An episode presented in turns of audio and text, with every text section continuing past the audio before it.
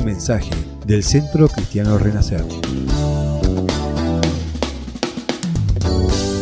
Seguimos en nuestras redes sociales, Instagram y Facebook, como Centro Cristiano Renacer.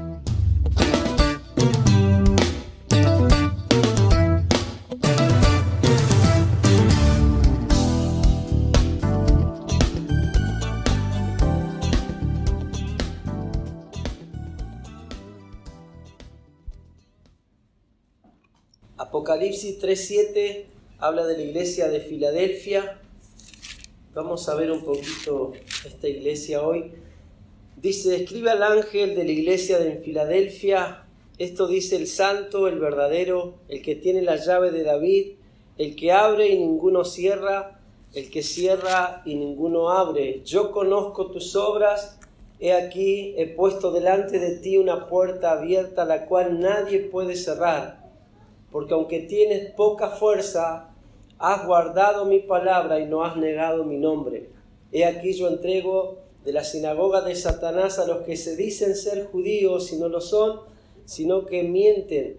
He aquí yo haré que vengan y se postren a tus pies y reconozcan que yo te he amado. Por cuanto has guardado la palabra de mi paciencia, yo también te guardaré de la hora de la prueba que ha de venir sobre todo sobre el mundo entero, para probar a los que moran sobre la tierra. He aquí yo vengo pronto, retén lo que tienes para que ninguno tome tu corona. Yo vengo pronto, retén lo que tienes para que ninguno tome tu corona. Esta iglesia, la iglesia de Filadelfia, la palabra Filadelfia significa amor fraternal, amor fraternal. Cuando eh, eh, eh, estudiamos un poco la palabra, la Biblia, encontramos que la palabra amor en la Biblia se, se escribe de tres formas.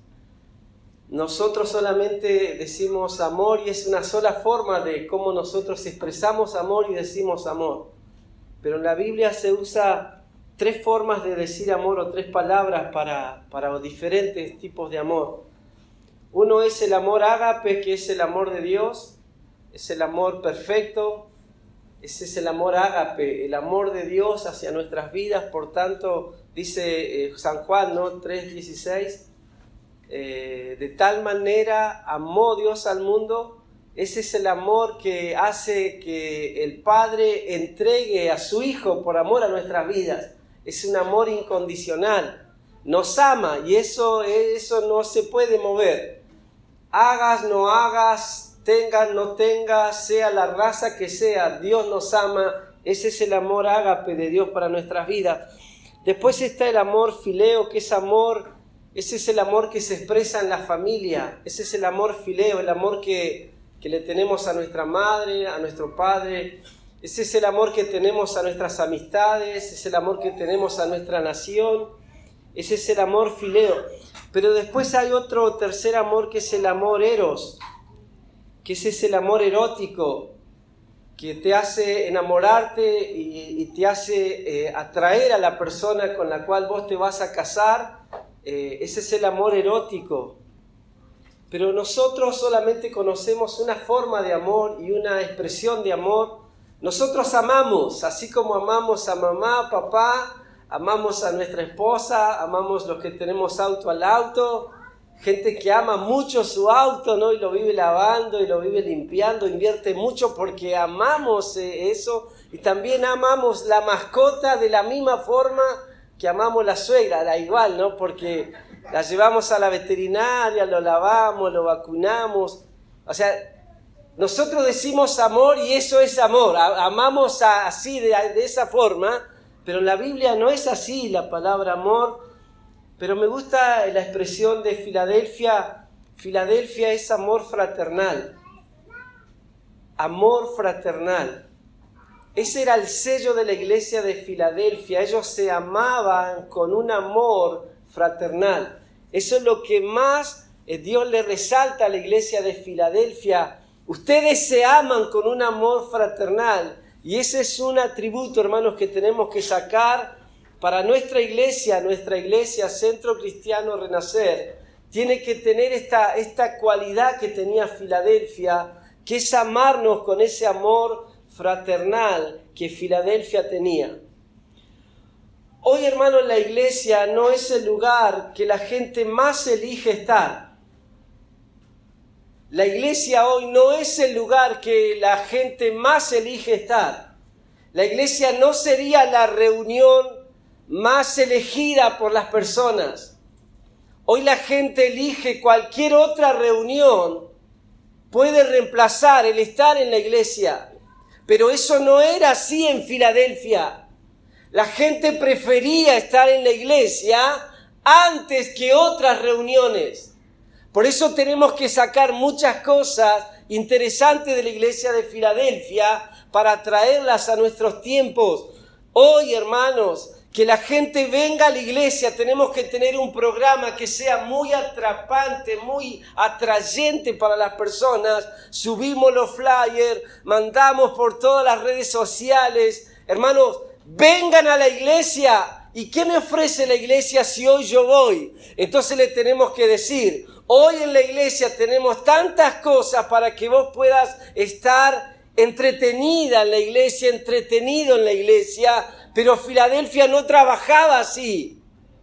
Hoy cualquier cosa, hermanos, es más atrayente que estar en las iglesias. Y eso no está bien. ¿Le pueden decir a la nena que se siente? Hermano, porque si nosotros queremos ser la iglesia de Cristo que Cristo viene a buscar, yo tengo que tener como prioridad, hermanos, estar en la iglesia pandemia, hermano, sembró en la iglesia, en el pueblo cristiano mundial, de que se podía ser iglesia desde la casa. Hermano, ya terminó la pandemia. No se puede ser iglesia sentado en un sillón mirando el partido de fútbol. Eso no es iglesia, hermanos. Y yo le puedo discutir eso con la Biblia. Eso no es ser iglesia. Eso es ser un simpatizante de Dios pero eso no es ser la iglesia. Pandemia lo que hizo, hermanos, es sacar a luz lo que nosotros teníamos por año y poner en evidencia la verdadera iglesia de Cristo a la iglesia que simpatizaba con el Evangelio. Y hoy la gente está más entusiasmada en el programa de la televisión que en, la, que en la reunión. Bueno, pero no me voy a, voy a ir despacito, hermano, no me haga enojar tan, tan rápida. Escuche esto, hermanos. Donde yo decido reunirme es lo que yo voy a tener para dar. Donde yo decido invertir mi tiempo, mi vida, la reunión que yo elija, eso es lo que yo voy a tener para ministrar, para hablar, para dar a las personas. Porque cuando a mí se me demanda, hermanos, de algo espiritual en mi vida, si yo invertí más tiempo en cosas que no es la iglesia, voy a tener muy poco, hermanos, para dar acerca de algo espiritual a las personas. Porque donde yo decido estar, donde yo decido que esa reunión es importante para mí, es lo que yo voy a tener para dar a las personas. Por eso, hermanos, amo Filadelfia, amo, eh, amo congregarme en la iglesia de Filadelfia. Tenían ese amor fraternal, tenían tantas cosas tan bonitas, hermanos, que, que Dios habla de Filadelfia. Esto dice el santo, el verdadero. Esto habla Dios acerca de la iglesia, el que abre y ninguno, el que tiene todo el poder. En el verso 7 se presenta a Dios y dice, el que va a hablar acerca de Filadelfia es el poderoso. El que abre nadie cierra, el que cierra nadie abre. O sea, el que va a hablar de Filadelfia es Dios. Y el verso 8 empieza a relatar, dice, yo conozco tus obras. O sea, hermanos, cuando yo leo la primera frase acerca de Filadelfia y Dios dice, tranquilo porque yo te conozco bien. Tus obras no me son ajenas a mí, yo te conozco cada obra tuya es conocida por Dios. Yo conozco tus obras. Hoy, hermanos, el mundo quiere ser conocido a través de las redes sociales, que todos me conozcan. Filadelfia decía, yo quiero que Dios me conozca. Yo quiero ser conocido por Dios, yo quiero ser conocida como esa iglesia que Dios dice, yo conozco tus obras, he aquí he puesto delante de ti. Escuche lo que Dios puso frente a Filadelfia, una puerta abierta que nadie puede cerrar. Y si vos estabas esperando que Dios abra una puerta, entonces viniste al culto justo y correcto. Dios va a abrir esa puerta para vos y vamos a ver al final de la predicación qué es lo que hace, hermano, de que Dios abra una puerta para nosotros. ¿Qué es lo que hace que Dios mantenga esa puerta abierta para nosotros? Y Filadelfia nos va a enseñar cuál es la forma de que esa puerta se mantenga abierta en nuestras vidas, en nuestra iglesia, en nuestras familias. Pero me gusta porque parece que está hablando de nosotros, porque aunque tienes, no dice que eres tan fuerte, dice tienes poca fuerza. ¿Hay alguien así como el pastor hoy, poca fuerza? ¿O son todos fuertes? Cuando empiezo a leer parece que Dios me está leyendo a mí y dice, Esteban, yo te conozco, que vos tenés poca fuerza. Por eso cada vez que me siento débil, tengo que buscar más de la presencia de Dios, porque tengo poca fuerza. Hermano, y reconocer mis debilidades frente a Dios no me hace menos hijo de Dios. Porque Dios si en algo se perfecciona en mi vida, es en mis debilidades. Por eso, hermano, cuando leo Filadelfia, parece que está leyendo la vida del pastor. Yo conozco tus vidas, yo conozco tus obras y conozco que no eres muy fuerte, pero algo has hecho bien. Has guardado mi palabra y no has negado mi nombre. ¿Vos querés que la puerta se mantenga abierta? Estas dos cosas, hermanos, son las que Filadelfia nos tiene que enseñar hoy. Guardar la palabra de Dios y, permanecer fiel, hermanos, no negarlo a Él, permanecer fiel en la presencia de Dios. eso de permanecer fiel Esto de permanecer fiel, hermanos, es probado con el tiempo en nuestras vidas. Porque hay cosas en nuestra vida cristiana que no son acumulables, hermanos. La permanencia o la fidelidad que yo tenía hace 20 años atrás no cuenta para hoy.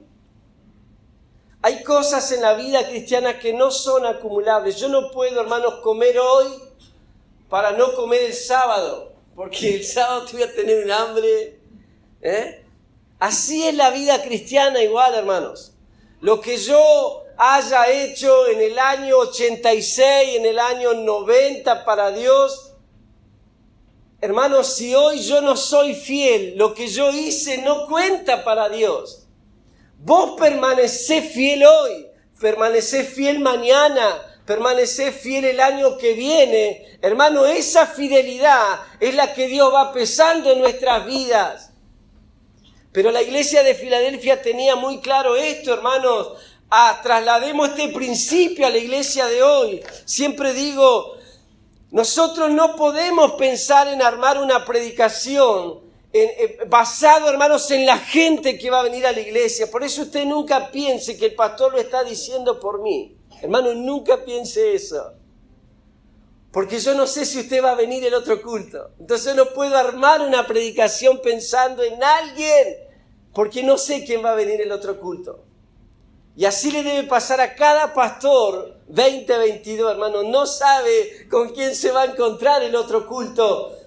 Por eso, hermanos, la iglesia de Filadelfia permaneció fiel con las pruebas que vivieron, la persecución que vivían, permanecieron fiel, guardaron la palabra de Dios y no negaron a Dios en medio de una persecución, ellos no negaban a Dios. Y eso está buenísimo, hermanos.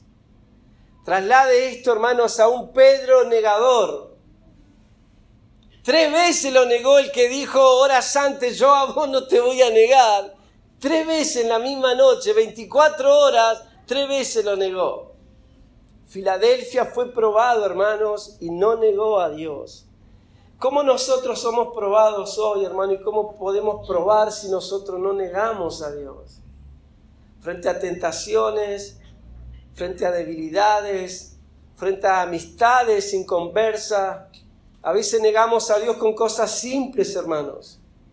No necesariamente tengo que negar a Dios como un Pedro frente a las personas en la soledad de nuestras habitaciones, en lo que miramos, en lo que hablamos, en lo que pensamos. No negaron, no negaron.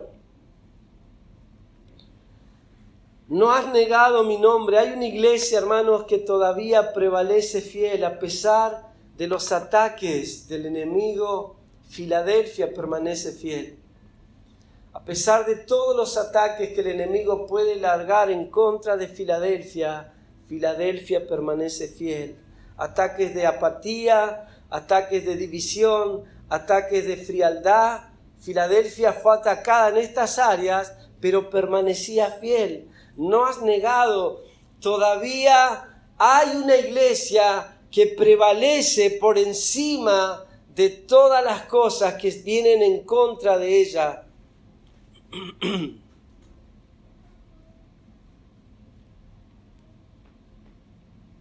La iglesia, hermanos, está fundada sobre personas presentes. La iglesia de Cristo está fundada sobre personas que están presentes en el templo presentes en el templo, presentes en la iglesia. La iglesia de Filadelfia, hermanos, hace honor a su nombre. Amor fraternal, comunión unos con otros, permanecían. Ese, ese es el, el nombre de Filadelfia y hacían honor a su nombre estudiando en estos días, hermanos, acerca de las siete iglesias del Apocalipsis que vamos a ir viendo de a poquito, pensaba estas siete iglesias muy distintas una a la otra, muy diferentes, a cada una se le dice cosas buenas y cosas que tenían que arreglar, muy diferente una de la otra. Se ha hablado de que cada iglesia de, Apocalipsis representaba un tiempo en, el tiempo, ¿no? que vivimos, años. Pero yo trasladado un poquito para la iglesia nuestra, para nuestra iglesia actual, me parece ver las siete iglesias en una sola iglesia. Las siete iglesias metidas en una sola iglesia. Y más cercano a nosotros es las siete iglesias viviendo en mi persona. Que un día soy Filadelfia, otro día soy la iglesia de Éfeso, otro día soy la Odisea, donde el amor se me enfría y dejo a Dios porque primero dejo el amor. Y todas esas iglesias conviven dentro nuestro, pero hay una iglesia, hermanos, que prevalece, que es la que Cristo viene a buscar, que pasa esas siete etapas en nuestras vidas y sale la iglesia perfecta, la que Cristo viene a buscar. La iglesia que no deja el amor, que no deja las buenas obras, que no deja la palabra de Dios y que permanece fiel, es la iglesia que Cristo viene a buscar. Por eso termina diciendo, retén lo que tienes para que ninguno tome tu corona. Al que venciere, yo le haré columna. Yo vengo pronto, la palabra yo vengo pronto hablando de que Cristo está pronto a venir a buscarnos. Hermano, la iglesia no es paredes y silla, la iglesia son personas. Amén. Amén. La iglesia la conforman personas. Personas. Hermano, y la capacidad que yo tengo de interpretar la iglesia es la capacidad que yo tengo de reunirme en la iglesia, de estar en la iglesia con mi persona, traer a mi persona y estar en la iglesia, esa es la capacidad y la madurez, hermano, con la cual yo puedo ser iglesia.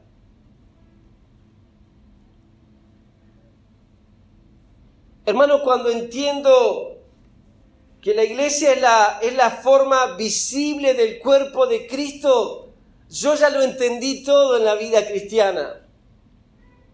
Cuando yo puedo entender que la iglesia es la forma visible del cuerpo de Cristo y yo puedo integrar esa forma visible del cuerpo de Cristo siendo un miembro activo de la iglesia, yo lo entendí todo, hermanos, en la vida cristiana. Hermanos, tenemos que antes de irnos hacer el compromiso, hermanos, de fidelidad con Dios. Pero no hasta este fin de semana, hasta el último día de mi vida. Que Dios diga, vos sos Filadelfia. Vos permaneced, pase lo que pase, has permanecido fiel. Hermano, cuando Dios puede contar con esa madurez de mi vida, hermano, Dios no tiene problema de abrirnos la puerta como a Filadelfia y decir, yo abro esa puerta, nadie la puede cerrar. Pero cuando, hermano, nuestra madurez nos dice que nosotros tenemos que permanecer hasta cierto tiempo en una iglesia, hasta cierto evento en la iglesia, entonces Dios no puede usarnos, hermanos, a otro nivel como iglesia. Filadelfia lo sabía muy bien esto, hermanos. La iglesia no son paredes y sillas, hermano. La iglesia no es un cartel que representa. La iglesia son personas. Personas. Almas salvadas. Tenemos, hermanos, que decidir con madurez qué reunión nos conviene y qué reunión no nos conviene. Y eso no lo decide el pastor sobre la iglesia, eso lo decide usted como iglesia. ¿Qué es lo que a mí me conviene? Donde yo estoy, me conviene estar. Con la persona que yo me relaciono todo el tiempo, me bendice esa persona suma mi vida espiritual esa persona o más me está tirando para atrás, me está atrasando, hermanos, en el llamado eterno de Dios para mi vida. Hermanos, según la madurez que yo puedo trasladar eso a ser iglesia, yo solo voy, hermano, haciendo esa ecuación. No tengo que empezar a ayunar, no tengo que hacer un estudio profundo de la Biblia, hermano, para saber si donde estoy me conviene o no me conviene. José, hermanos, con la esposa de Potifar, de Potifar, Spotify iba a decir, eh, para hacerlo reír un rato porque está en serio, como va a decir. José con la esposa de Spotify, mirá qué bonito nombre tenía. Hermano José dice, esta reunión no me estaría con... No me conviene esta reunión, ¿no? ¿Qué hizo? Se escapó. Agarró la ropa, dijo, ¿acaso no tengo nada que hacer? Me voy.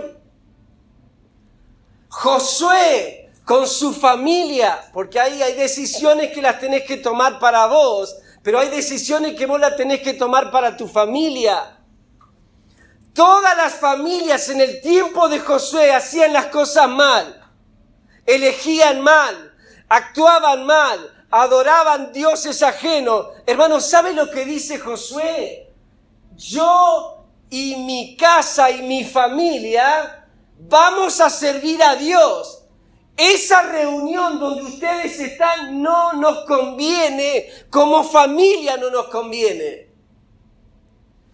Pero eso, hermanos, esas decisiones son de gente madura, hermanos que prefieren perder amistades almáticas y no perder su propósito en Dios. Porque saben lo que le conviene y no le conviene.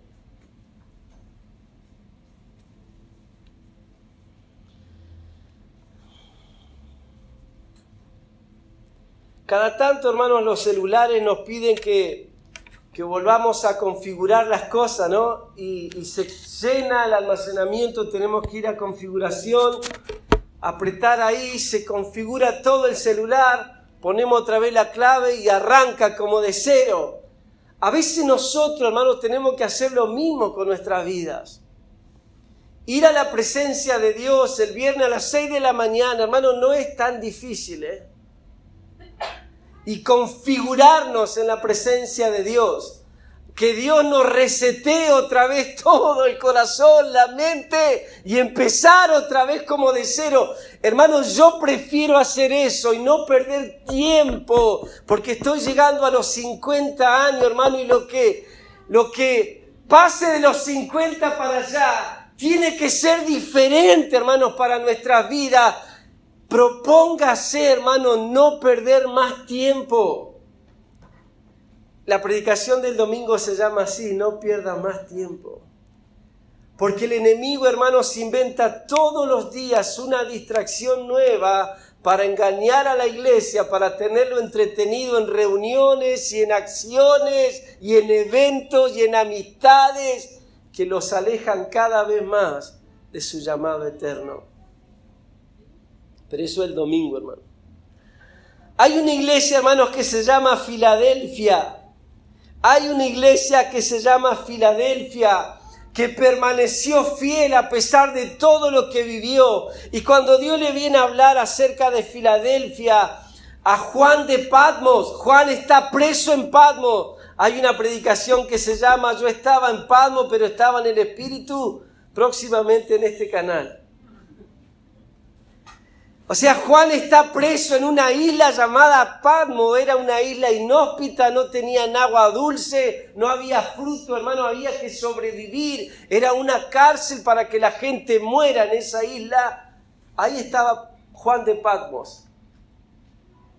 Y de repente, hermano, Dios lo va a visitar a Juan de Patmos y le viene a decir, Juan de Patmos, no todo está tan mal hay una iglesia, se llama Filadelfia, que todavía permanece fiel. Hay una iglesia que no ha negado mi nombre, hay una iglesia que todavía hace buenas obras. Estás en tu peor momento, Juan, estás en Patmos, pero yo te traigo buenas noticias. Todavía hay una iglesia que permanece. Y eso yo lo tomo para mí, hermanos, para la iglesia, para nuestra iglesia. Que a pesar del tiempo que vive, que vivimos, hermanos, en la ciudad, el tiempo que vive Argentina, hay una iglesia que todavía permanece fiel. Y esa iglesia es usted. ¿Usted ama a Dios? Un poquito más fuerte. ¿Usted ama a Dios? ¿Usted ha guardado la palabra de Dios? No, no baje la amén, hermano, diga que sea por fe. ¿eh? No lo ha negado. Filadelfia, hermanos, tiene tantas cosas bonitas. Cuando yo leía Filadelfia, amor fraternal, el domingo a la noche sacando las fotos y vimos la iglesia, amor fraternal y ver esas cosas de familia, hermanos, eso es la iglesia de Cristo teniendo las cosas en común. No, yo traje el pollo, me voy a comer el pollo. ¿No? Amor fraternal. Yo traje el pollo, pero me voy a comer la tarta de jamón y queso.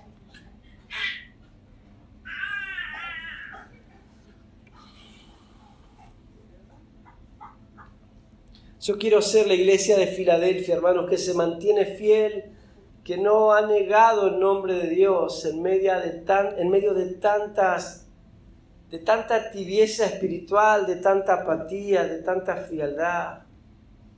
Yo quiero permanecer, hermanos, como Filadelfia. Permanecer como Filadelfia. Dios conoce tus obras. Y esta parte es la, la parte linda de, de la predicación. ¿no? Hermano, Dios conoce nuestras obras todo lo que hayas hecho para Dios y aun cuando los líderes o el pastor o alguien no lo haya visto, Dios lo vio, hermanos. Y Dios conoce nuestros corazones. Dios conoce y pesa nuestras intenciones. Siempre digo, hermanos, a veces nosotros eh, queremos agradar a Dios haciendo cosas para Dios, pero la actitud con la cual lo hacemos no es buena, entonces no es agradable frente a Dios porque Dios no pesa obras sino intenciones de corazón. Por eso así sea, hermanos, eh, tocando, limpiando, lo que hagas en la iglesia, hacelo de todo corazón. Porque eso es lo que cuenta, hermanos, frente a Dios. Amén. Ya estamos aterrizando, era solamente, hermano, pasar por Filadelfia un, un vuelo de pájaro nomás. Ya nos vamos a meter a un culto con Filadelfia, vamos a ver cómo se vestía, ¿no? Cómo cantaba Filadelfia, cómo oraba Filadelfia. Pero hoy solamente fuimos a, a ver la iglesia, a ver cómo andaba para, para conocerlos un poquito, pero ya nos vamos a meter a una reunión con Filadelfia. En la Biblia, hermanos, encontramos una viuda que tenía la mano abierta. ¿Cuál es la viuda esa? La viuda de profeta Elí. ¿Eh? La viuda del profeta Eliseo. Dice el hermano acá. Bueno, si no era Eliseo, era Elías, hermano, si eran iguales, vamos a ponerle, ¿no? La viuda de Sarepta, muy bien. Esa es la viuda de la mano abierta, que cuando llega el profeta pan y agua, le decían pan y agua porque todo era pan y agua en la cueva, pan y agua con la viuda. Y llega con un hambre, hermano, como sabe llegar el pastor, ¿no? A las casas, ¿no? Hambre. Así llega el profeta y la viuda dice, no tengo más que este puñado de harina y ese poquito de aceite. ¿Y qué le dice el profeta? Haceme para mí primero y después vamos viendo qué pasa. Hermano, la viuda dice, no tengo más, porque es fácil dar cuando te sobra. Pero cuando no tenés más, o sea, esta viuda se llama la viuda de la mano abierta. Tenga ese atributo, iglesia, también. Pero también, hermanos, hay dos hermanas que tenían la casa abierta para Jesús. ¿Quién era? Hermano, falta Biblia, ¿qué pasa? Marta y María y, Elías también, vamos a poner a Elías, ¿no? Ya que andamos con Elías, lo aumenté, María. Elías era el vecino, está bien, buenísimo. Esas eran las hermanas de la, de, ¿cómo se llamaba el pueblo? A ver. Betá. Muy bien, Betania. Estas eran las hermanas de la casa abierta viuda de mano abierta, hermanas de casa abierta para Jesús. Pero ahora, hermanos, vamos a una iglesia que tiene una puerta abierta. Y eso, hermanos, cuando vos sos el pastor de la iglesia y vos orás para que Dios abra puerta y te encontrás con Filadelfia, que Dios le dice, yo abrí una puerta y nadie la va a poder cerrar esa puerta. No hay demonio, no hay diablo, no hay político, no hay nadie que pueda cerrar esa puerta porque esa puerta la abrí yo, dice Dios.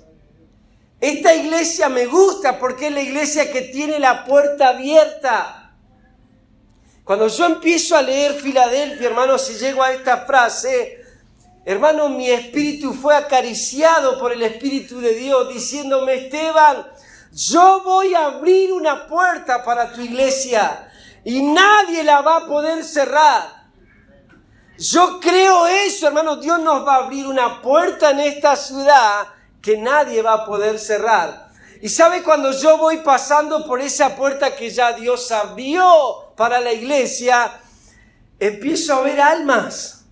Empiezo a ver más almas. Empiezo a ver más almas, más gente, más personas. Porque esa puerta, hermano, no es a la riqueza de este mundo, esa llegada, hermanos, al tesoro que Dios más ama, que son las almas. Filadelfia se la conoce como la iglesia misionera.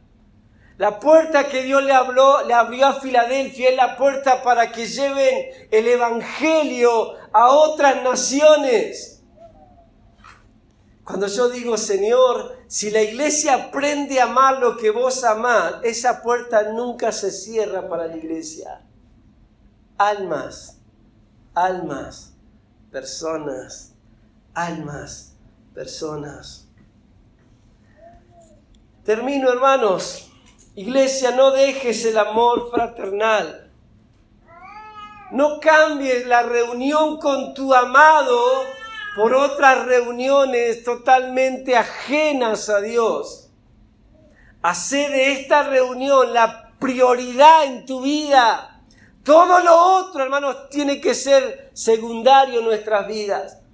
Esta es mi prioridad, estar donde Dios está, escuchar el consejo de Dios para mi vida.